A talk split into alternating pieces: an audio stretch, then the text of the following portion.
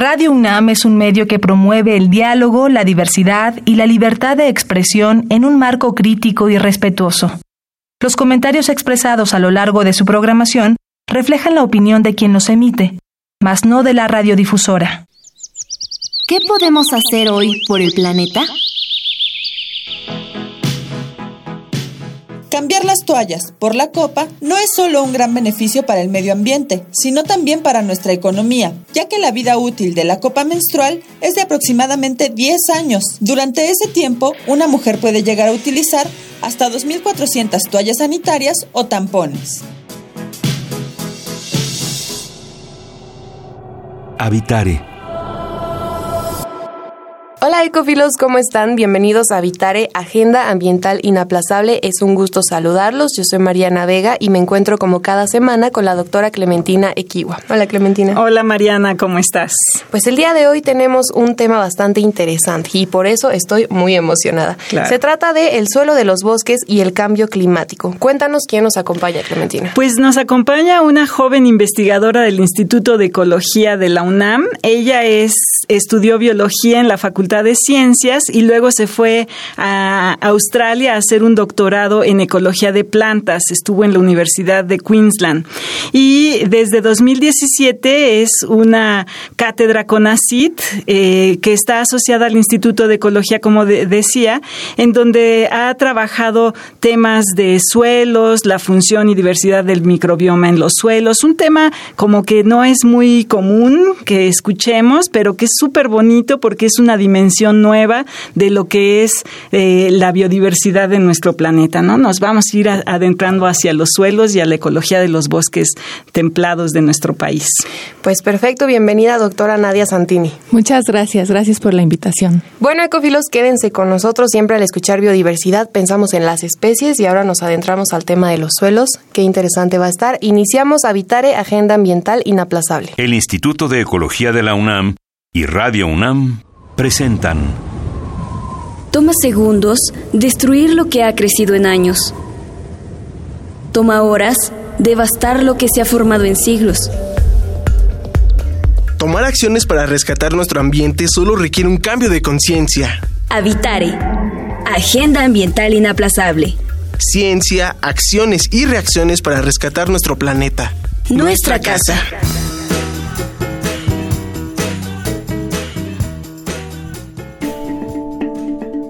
Ecoefemérides.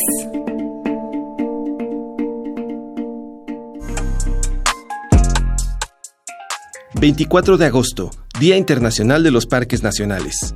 Los parques nacionales fueron creados con el fin de conservar el ecosistema que los compone y todas sus especies. El 24 de agosto se realizan diversas actividades para concientizar a la población sobre su importancia. Se entiende como parque nacional un área protegida que goza de un respaldo legal, el cual permite resguardar y conservar la biodiversidad que se encuentra en él. En México, contamos con 66 parques declarados y 3 en proceso de declaración, que equivalen al 0.73% del territorio nacional. Cuidemos nuestros parques.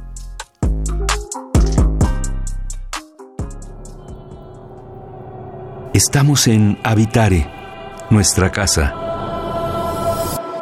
Gracias por seguir con nosotros en Habitare. Al inicio del programa les comentamos que nos acompaña la doctora Nadia Santini. De nuevo, bienvenida, doctora. Muchas gracias. Cuéntanos este interesante tema, Clementina. ¿Qué vamos a conocer hoy? Bueno, pues Nadia ha trabajado en los últimos años estudiando los suelos de ecosistemas de climas templados. Cuando pensamos en México, muchas veces pensamos en estos ecosistemas a lo mejor áridos, ¿no? Como los que pintan en, en muchas de las caricaturas de Estados Unidos con las cactáceas y con este los lugares muy, áridos, muy áridos y agrestes, ¿no? Pero nadie trabaja, yo creo que uno de los ecosistemas más bonitos de nuestro país y que también son sorprendentes porque ahí encontramos muchos pinos, México es país de pinos, encontramos encinos, México es país de encinos, en los que el clima es pues diferente, no es caliente, no es frío, no es, es seco, sino a lo mejor es el perfecto, ¿no? Eh, entonces, bueno, ella ha trabajado un poco ahí y cuéntanos, Nadia, un poco sobre tu investigación para entender el papel que juegan los bosques en la captura de, de carbono. Aparte de ser bonitos, son ecosistemas muy importantes porque juegan un papel muy importante en la captura de carbono. Claro. Bueno, muchísimas gracias por la invitación de nuevo. Eh, estoy muy contenta de poderlos acompañar. Y justamente cuando nosotros platicamos eh, de ecosistemas de bosques templados, eh, en los que estamos desarrollando eh, como parte de este proyecto de cátedra CONACIT, nos referimos a estos bosques eh, de coníferas y latifoliadas, que además son bosques muy diversos, que eh, son súper importantes porque ocupan alrededor del 16.5% del territorio nacional. Eh, y además, pues justamente son importantes porque proveen muchos eh, servicios ecosistémicos, eh, como la captura de agua, la prevención de la erosión del suelo y además esta captura de carbono en lo que es la biomasa, que son los árboles como tal, pero también, por ejemplo, en componentes como lo son la madera muerta y los suelos. Mm. Este componente de los suelos es muy importante porque no se considera en los inventarios nacionales forestales y de suelos del país y pues son súper importantes porque este carbono que está almacenado ahí al hacer eh, cambio de uso de suelo, por ejemplo, para convertir a agricultura o eh, deforestación o pastoreo, entonces pues se convierte en dióxido de carbono, que es lo que está eh, ocasionando pues el cambio climático global. Sí, cuando hablamos de suelos es, es como no, no se ponen a pensar que, que pues en el suelo no solamente pues se retienen los árboles o están ahí apoyados los árboles, las plantas y todo eso. Y unos estudios que son luego, yo hasta digo divertidos, es tratar de imaginar cuál es la, la cantidad de raíces que hay debajo de la tierra, porque nunca lo pensamos, ¿no? Siempre, siempre vemos el follaje de un árbol y, y luego los jardineros te dicen, bueno, si, si más o menos calculas el tamaño de las raíces por el tamaño de la, de la copa de los árboles, bueno, eso no es cierto. ¿no? Porque es algo a lo mejor mucho más eh, grande de lo que pensamos. Entonces el efecto que tienen los árboles o lo que sucede debajo del suelo es realmente pues de una dimensión que no tenemos mucha idea, ¿no? Eh, hablaste, Nadia, de dos tipos de árboles. Dijiste los latifoliados, que quiere decir que son eh, como este, hojas planas, son los encinos y los pinos. ¿Por qué son tan importantes? Sí, bueno, en nuestro país, bueno, primero me gustaría un poquito clarificar esta idea de cuando hablamos de raíces, sí existen, ¿cómo estimamos la biomasa subterránea, que son las raíces? Sí es a partir de ecuaciones alométricas, que es relativamente, pues, difícil desarrollar porque justamente, o sea, las, las utilizamos porque es muy difícil, ¿no? Ir al campo y estar este, midiendo las raíces. Claro, porque sí, básicamente estar escarbando, ¿no? este, ahora, la diversidad, México, o sea, justamente estos ecosistemas templados son eh, a nivel global importantes en la conservación, ¿no? Se habla de que son importantes para conservarse justamente porque albergan una gran biodiversidad de especies de pinos y encinos. Alrededor del 50% de las especies eh, de pinos son endémicas y de encinos tenemos alrededor de 109 especies de encinos que son endémicas de México. Entonces, pues eso es... Eh, de gran importancia global. Además, nadie ahora que pienso en este tema es que estamos en contacto con árboles la mayor parte del tiempo. A lo mejor en la ciudad no tanto, pero aún así hay presencia, por ejemplo, en las aceras. Vemos cómo las raíces pues se van extendiendo a lo largo de una acera, etcétera. ¿Son las mismas especies que en tu estudio, por ejemplo, ven o es solamente en estas eh, localidades en donde me imagino un bosque, por ejemplo, en donde es donde llevas a cabo este Como el del Dajusco y en el Nevado de Toluca. Sí, sí, no, justo justamente este, los estudios que estamos desarrollando ahorita nos estamos enfocando en ejidos en el Nevado de Toluca, este, que comprenden bosques de oyameles, de diferentes especies de pinos, Pinus montezume, Pinus eh, pseudostrobus, Pinus hartegui, y también estamos eh, enfocados a estudiar eh, el carbono que está almacenado en los suelos de pastizales alpinos, que es un sistema poco representado, pero no podemos decir que no son importantes, ¿no? Justamente este, son muy importantes para la, biodiversidad también.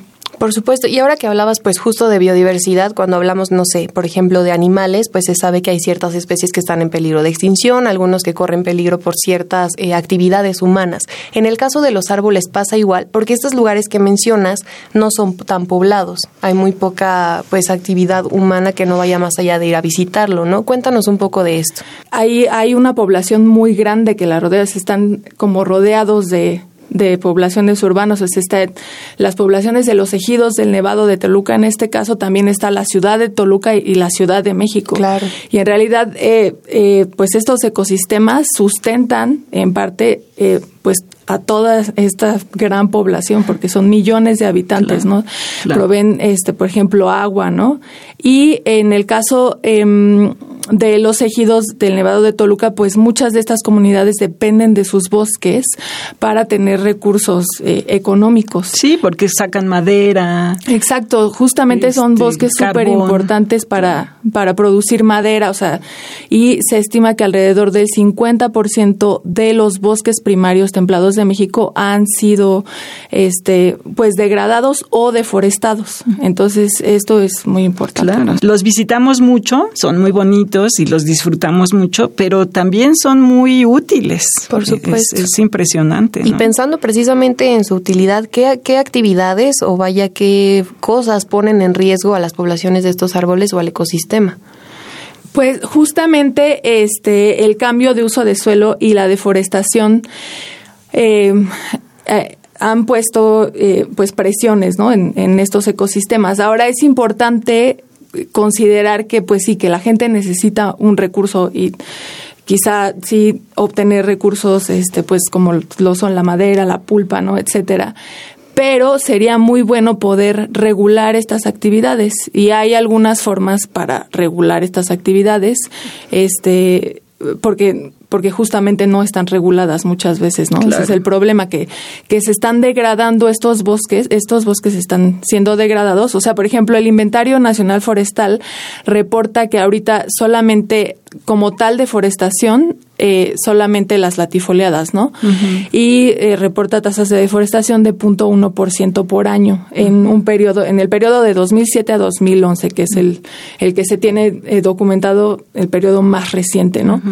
El problema es que no solamente nos preocupa la deforestación, sino la degradación de los bosques, que, se, que no es tan evidente el cambio, ¿no? Porque se pueden estar sacando madera sin que nos demos cuenta, sin que haya una gran deforestación, pero esto también afecta el carbono que está almacenado en el suelo. O sea, porque se han... Las ¿no? Sí, este y se pierde del... Se han reportado, o sea, justamente la degradación no se tiene tan bien estudiada. ¿Cuál es el impacto de esta degradación en el carbono del suelo? Que, como les digo, genera emisiones de dióxido de carbono a la atmósfera pero este, esto es algo que es súper importante de estudiar y ¿Cómo lo podemos regular? Pues a través de mecanismos como eh, ayudar o impulsar a, que estos ejidos tengan manejo forestal de manera adecuada. Claro. Por supuesto. Vamos a hacer ahora una pequeña pausa, si nos lo permites, Nadia, porque más adelante estaría muy interesante de hablar justo de la presencia del carbono y cómo es que, que esto impacta para bien y pues que se, se, degrade, pues es un, un, importante problema. Vamos a escuchar la cápsula sobre cambio climático y regresamos con el tema el suelo de los bosques y el cambio climático con la doctora Nadia Santini. ¿Te parece, Clementina? Me parece muy bien. Volvemos. Cambio climático.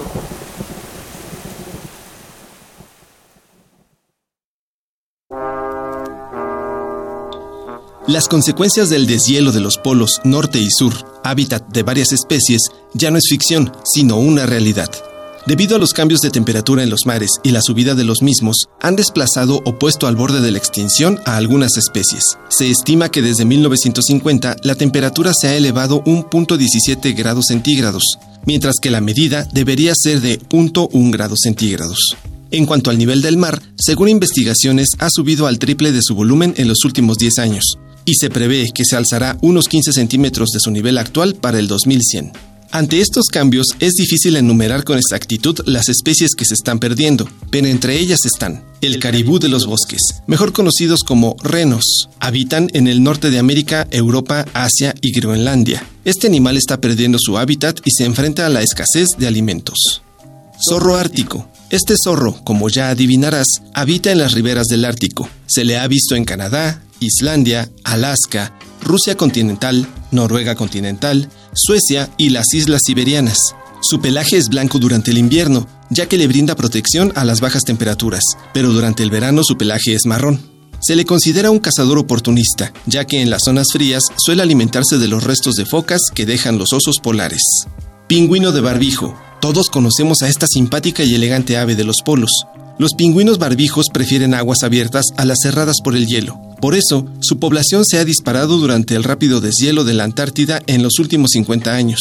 Pero ahora, el aumento de la exposición a la luz ultravioleta está destruyendo las algas de las que se nutre el krill, la fuente de alimento de los pingüinos, y eso significa menos krill para compartir con las ballenas. Para mantener a estas y otras especies es importante que controlemos la emisión de los gases de efecto invernadero.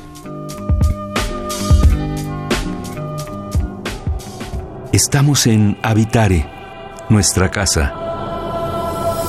Gracias por seguir con nosotros en Habitare, Agenda Ambiental Inaplazable, con nuestra invitada del día de hoy, la doctora Nadia Santini. Doctora Clementina Equiwa, un breve resumen de lo que hemos escuchado. Bueno, pues ya ha hablado Nadia de la importancia de estos ecosistemas, porque pues no solamente los servicios eh, ecosistémicos que proveen son muy importantes, porque aportan mucho para el agua, eh, se extrae mucha, muchas cosas de esos bosques, ¿no? Principalmente la madera y esa es una parte. Y la otra parte, bueno, el papel que juegan los suelos junto con el ecosistema completo eh, para la captura de CO2, que es uno de los grandes temas mundiales. Por supuesto, y doctora Nadia Santini, en un artículo que tú publicaste, hablaba sobre detener la deforestación de los bosques de encinos en un lapso de los próximos 10 años. Esto podría compensar el 27% de las emisiones de CO2 que México se ha comprometido en uno de los múltiples compromisos que ya asumido para reducirlo hacia la fecha de 2030. Cuéntanos acerca de esto. Sí, bueno, en este estudio que publicamos recientemente en eh, eh, Forest Ecology and Management, es una revista eh, enfocada justamente al manejo de, los bosques.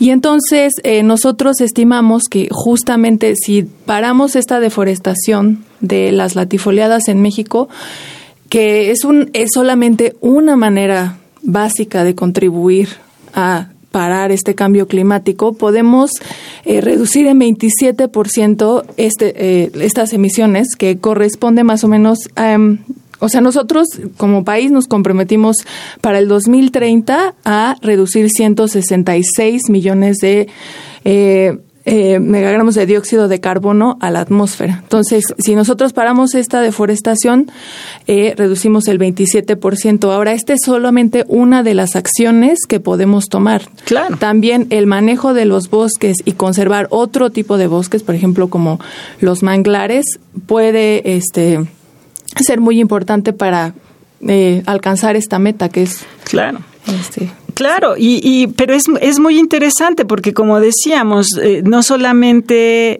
bueno, los bosques son muy importantes, pero no solamente los visitamos, sino que muchas poblaciones locales viven de ello, ¿no? Entonces no les puedes decir no lo usen. ¿Qué recomendaciones se le puede dar a la gente local de esas zonas como para que eh, empieces a, empiecen ellos mismos a ayudar a proteger los bosques sin decirles no lo uses, pero úsalo racionalmente? Sí, no, esto es justamente súper importante y Hace poco también comenzamos a trabajar con una comunidad en Amanalco, en el Nevado de Toluca, y eh, a mí me impresionó mucho ver sus bosques porque están haciendo un muy buen manejo forestal. Eh, justamente ellos trabajan con el Forest Stewardship Council, que es una certificación que les dan un organismo estadounidense donde vienen y monitorean que están haciendo un manejo sustentable de los bosques, que están manteniendo la diversidad, que están apoyando justamente a las comunidades locales. Todo esto eh, eh, es súper importante y tienen los bosques en muy buen estado. Entonces a mí me dio muchísimo gusto ver que se está haciendo un buen manejo forestal porque te das cuenta cuál es la diferencia entre no hacer manejo forestal para nada y nada más ir a talar de manera un poco al azar a tener un plan ¿sabes? Un plan sistemático de cómo estamos o cómo se están manejando estos bosques y esto beneficia a ellos mismos, a los ejidatarios y pues beneficia al bosque y nos beneficia en realidad a muchas de las personas que dependemos de este bosque, que es también la Ciudad de México, del Nevado de Toluca. Claro, claro. Nadia, ¿qué piensas respecto a estas acciones que, bueno, en Ciudad de México cuando ocurre una contingencia ambiental y, por ejemplo, empiezan a brindar la solución de que hay que plantar árboles, no importa en qué espacio y no importa qué, qué especie, pero plantas árboles. ¿Esto contribuye en algo o entonces se trata de conservar los que ya tenemos? Sí, bueno, definitivamente la conservación es mucho más importante porque, eh, como mencionaba un poco al principio, el carbono ya está almacenado ahí en la biomasa, en el suelo, en las raíces, y para poder recuperar todo ese carbono que está ahí almacenado, toma mucho tiempo, ¿no? Depende de qué árboles plantas, depende de si el suelo es suficientemente profundo. Entonces, esa parte de la conservación no la podemos olvidar. O sea, es de las más importantes. Claro.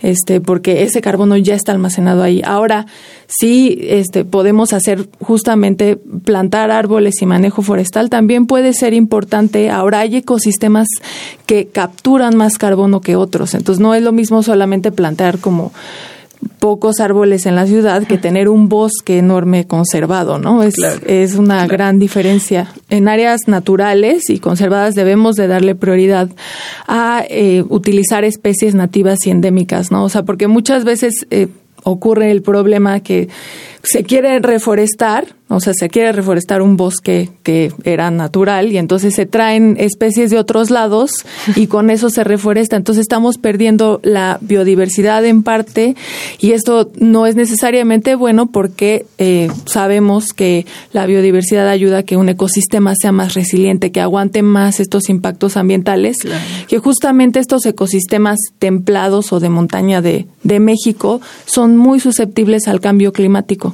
Que además es triste porque muchas de las empresas que son acusadas y ya señaladas de que hacen tala ilegal, por ejemplo, o que están acabando con los bosques, la solución que plantean es, bueno, después te planto 100 como otros. Claro. Que además es justo, no son especies que vayan a conservar la biodiversidad del lugar. Sí, ¿no? Vamos a hacer una pequeña pausa para escuchar la cápsula de la biodiversidad y yo y regresamos para las conclusiones finales en este tema del suelo de los bosques y el cambio climático. La biodiversidad y yo.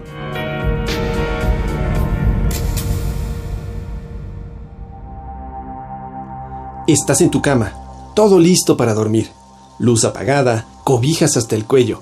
Empiezas a conciliar el sueño cuando de pronto un mosquito comienza a zumbar cerca de tu oído. Es algo muy molesto que seguramente a todos nos ha pasado. Y es que los mosquitos son criaturas difíciles de querer hasta para los amantes de la naturaleza. Existen aproximadamente 3.500 especies de mosquitos. Estas molestas criaturas causan más daño a la humanidad que ningún otro organismo, con excepción de nosotros mismos. La hembra del mosquito anófeles transporta el parásito que causa más de 500.000 casos de malaria anualmente. Esta enfermedad, también conocida como paludismo, mató alrededor de 438.000 personas en 2015, mientras que el asiático mosquito tigre propaga el dengue y el virus chikungunya, del mismo modo, son los vectores primarios del actual brote de Zika y del virus del dengue, que cobran 22.000 y 30.000 muertes anuales respectivamente. Con esta información no es difícil declararles la guerra y querer desaparecerlos de la faz de la Tierra. Pero, ¿qué pasaría si de pronto esto se hace realidad? Nadie lo sabe, y es que estas 3.500 especies también desempeñan un papel en la naturaleza. Por ejemplo, los mosquitos macho sirven como polinizadores de algunos cultivos y flores como las orquídeas. Son también fuente de alimento de toda clase de animales, desde peces, tortugas y libélulas, hasta aves y murciélagos. Su eliminación, sea o no posible, podría tener consecuencias imprevisibles. Desde la perspectiva de la transmisión de enfermedades, tendría consecuencias para la salud global. Pero, naturalmente, si retiras un animal del ecosistema, algo tendrá que cambiar.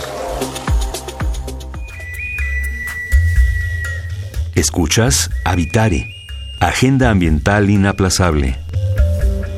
Gracias por seguir con nosotros en Habitare con nuestra invitada del día de hoy, la doctora Nadia Santini.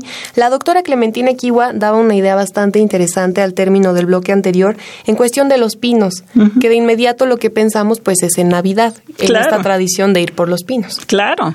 Y, y bueno, un poco se ha hecho esta moda de que vayas y visites el sitio donde puedes cosechar tu pino, ¿no? Ir y talar tu pino propio, pero ¿por qué no buscar especies nativas, no? ¿Cómo puede el público saber o eh, buscar qué especies podrían ser útiles? Sí, no, pues justamente, si hay plantaciones, o sea, justamente en Amanalco tienen eh, una parte que son plantaciones forestales de pinos. El problema es que muchas veces las personas prefieren comprar especies eh, hay, de otros países como canadienses. O sea, si vas al mercado de, de Xochimilco, te venden especies canadienses que sí quizá eh, las hojas se mantienen verdes más tiempo y son muy grandes y frondosos, pero entonces se nos olvida un poquito que eso no está ayudando a nuestros bosques. Y cuando pensamos en el impacto que eso puede tener a largo plazo, pues eh, no es necesariamente bueno. Entonces sí, a veces sí hay que pensar en consumir, en este caso, pues nuestros árboles nativos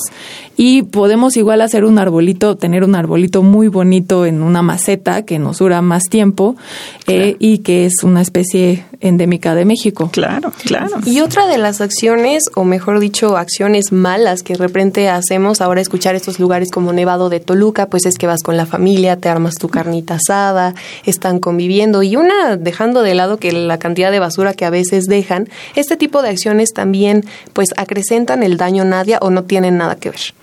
Pues eh, más que nada en, la eh, parte de incendios forestales, sí, o sea, claro que es, es este, pues bastante malo que muchos de los incendios forestales de ahora son causados por actividad humana. Por supuesto, y sobre todo lo que nos dice Nadia es un perfecto mensaje final, el decir que sí hay acciones que lo crean las compañías, etcétera, pero estas que son de causa humana, pues tratar de reducirlas a cero. Doctora Nadia Santini, no nos queda más que agradecerte que nos hayas acompañado. Muchísimas gracias, muchas gracias. Pues ya se nos fue el tiempo volando. como siempre, pero bueno, a nosotros nos queda más que agradecer al Instituto de Ecología de la UNAM y a Radio UNAM. En los controles técnicos estuvieron Diego González, Miguel Ángel Ferrini y Ricardo Senior. En la asistencia, Carmen Sumaya y Flor Canchola.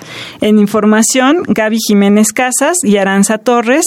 Producción de Paco Ángeles y en las voces los acompañamos Clementina Equigua y Mariana Vega. Los esperamos en el siguiente Habitare. Hasta la próxima.